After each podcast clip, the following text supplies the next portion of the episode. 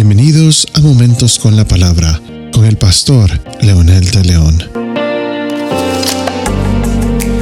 En nuestro episodio anterior hablamos de la incredulidad humana, de cómo el ser humano sabiendo sus circunstancias es capaz de negar esa realidad, pero rechazar también la oportunidad y la oferta de tener una vida mejor.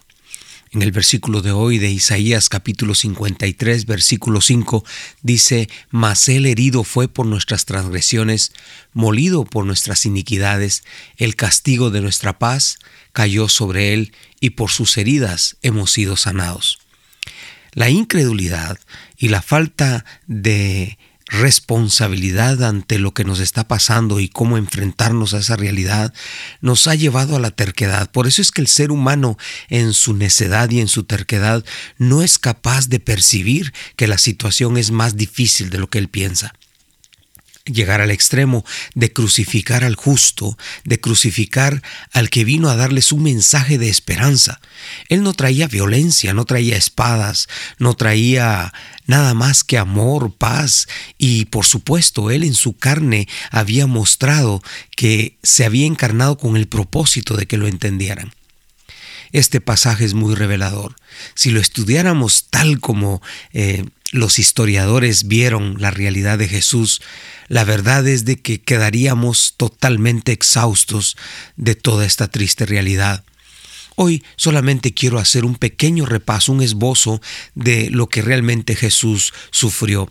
Quiero también hacer referencias al libro de El caso de Cristo de Lewis Strobel, que menciona esta situación, si usted quiere leerlo y ver la profundidad del dolor y el extremo al que el ser humano puede llegar, puede leerlo. Los evangelios empiezan a relatar que Jesucristo empezó a sufrir antes de que Judas lo vendiera o que lo atraparan eh, el sumo sacerdote y todo su séquito. Los evangelios nos dicen que comenzó a sudar sangre en ese momento. Esa era una condición médica conocida llamada como hemartidrosis. No es común, pero está relacionada con un alto grado de estrés psicológico, como menciona Lee Strobel en su libro. Esto provocó que la piel quedara extremadamente frágil, de modo que cuando Jesús fue fragelado por el soldado romano al día siguiente, su piel ya estaba muy sensible. La situación psicológica de Jesús e inclusive cuando él ora, Padre, si es tu voluntad, pasa de mí esta copa, no es que Jesús estuviera negando pasar eso, pero él sintió en su propia carne lo difícil que esto era, entonces él tuvo que verse en una disyuntiva. Yo como humano no quisiera sufrir esto, pero que se haga tu voluntad y no la mía. Antes de la cruz, las flagelaciones romanas eran conocidas por ser terriblemente brutales. Generalmente consistían de 39 latigazos, pero con frecuencia eran más según el estado de ánimo del soldado que les daba los golpes. Clavado, triturado de sus músculos, nervios y articulaciones, ¿se imagina usted cómo se sentía Jesús? Pero el sufrimiento mayor fue más que el físico. Al ver la incredulidad, al pueblo que Él vino a salvar dándole la espalda ahora cuando Él lo necesitaba, los ángeles que guardaron silencio, Dios se volvió y lo dejó llorar y sufrir solo en medio del gran desierto humano, en medio de la incredulidad, en medio del pecado y la desgracia humana. Su sufrimiento es más grande que cualquier circunstancia de la vida.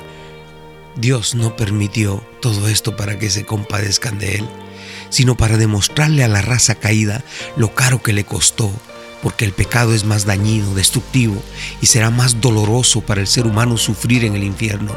Por eso pagó tan caro. Por eso Dios permitió que se escribiera y porque esto es el todavía el mensaje a la humanidad.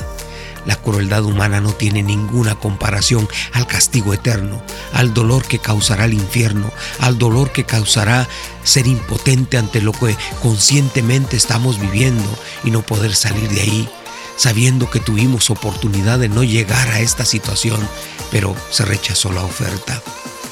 ¿Por qué no lo piensa más seriamente?